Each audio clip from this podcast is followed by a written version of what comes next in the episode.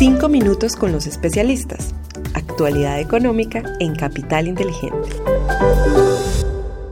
Hola, un saludo especial para todos. Hoy es lunes 15 de mayo de 2023. Somos Susana Arenas y quien les habla Lizeth Sánchez y les damos la bienvenida a nuestros 5 minutos con los especialistas.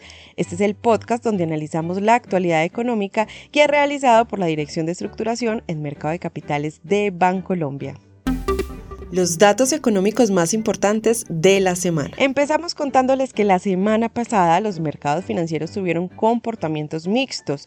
Se presentaron datos económicos favorables en términos de inflación, la cual se ubicó en 4,9% en línea con las expectativas. No obstante, la discusión acerca del techo de la deuda preocupa a los inversionistas y seguirá siendo centro de atención durante las próximas semanas. En el ámbito local, el índice de confianza del consumidor de Desarrollo disminuyó 0,3% con respecto a marzo, esto debido a un deterioro en el índice de expectativas, es decir, se exhibe una percepción menos favorable con respecto a la situación económica presente y futura de los hogares. Y en cuanto a los datos económicos a los que debemos estar atentos esta semana, les contamos que el lunes se publicará el Producto Interno Bruto de Colombia del primer trimestre de 2023, el martes el Producto Interno Bruto de la zona euro y el miércoles su inflación durante abril. Desempeño de los mercados internacionales. En cuanto al comportamiento de los mercados en el ámbito global la semana anterior, resaltamos tres datos. Primero, el dólar medido a través del índice de XY aumentó en 1,4% hasta los 102.7 puntos. Segundo, la renta variable internacional reflejó un comportamiento mixto. En Estados Unidos, el Dow Jones cayó 1,1% y el Standard Poor's 500 disminuyó 0,3%, mientras que el Nasdaq cerró ligeramente en positivo con un 0,6%. Europa, por su parte, tuvo un comportamiento lateral con un 0%. El tercero y último es que en la renta fija internacional los tesoros de 10 años registraron una leve desvalorización de 2 puntos básicos frente a la semana anterior, cerrando así en 3,46%. Desempeño de los mercados en Colombia. En el contexto local resaltamos también tres datos de la semana anterior.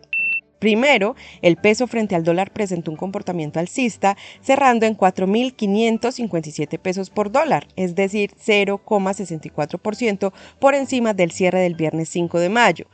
Segundo, la renta fija registró valorizaciones generalizadas. La curva de testa fija presentó una valorización promedio de 22 puntos básicos, mientras que las referencias en VR tuvieron una valorización promedio de 14 puntos básicos. Y tercero y último, el índice MSCI Colcap tuvo un comportamiento lateral en la semana, cerrando en 1.159 puntos, 0,4% por debajo del nivel de cierre del viernes anterior.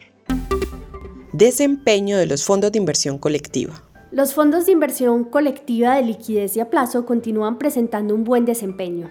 Han tenido rentabilidades positivas a pesar de la volatilidad presente en los mercados internacionales. Los fondos balanceados presentaron rentabilidades mixtas con el renta balanceado y el renta sostenible global rindiendo negativo, mientras que el renta futuro tuvo resultados positivos. Con respecto a los fondos de acciones, tanto los fondos de acciones colombianas como el Fondo de Acciones Internacionales Renta Alta Convicción presentaron rendimientos negativos.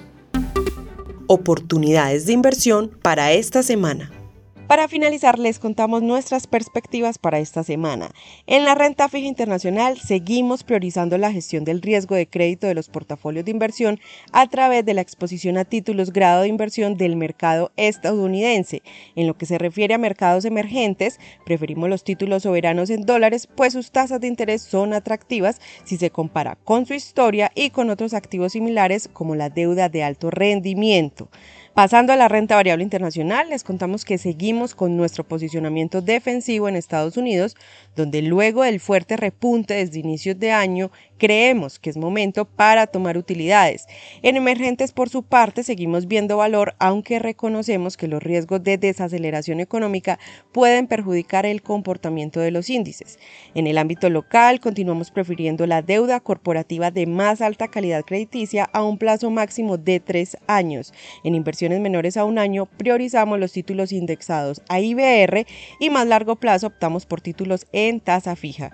Y en cuanto al peso con respecto al dólar, esperamos que se cotice entre los 4.400 y 4.650 pesos durante esta semana, mientras que en las acciones consideramos importante monitorear el nivel de los 1.150 puntos, que podría ser un soporte relevante, no obstante mantenemos una perspectiva negativa en el activo. Muy bien, y de esta manera terminamos nuestro episodio de hoy. Pero antes de despedirnos, los invitamos a que se suscriban al informe semanal de los 5 minutos en el enlace que encuentran en la descripción de este episodio. Gracias a todos por escucharnos hasta el final y les esperamos la próxima semana en un nuevo episodio de los 5 minutos con los especialistas.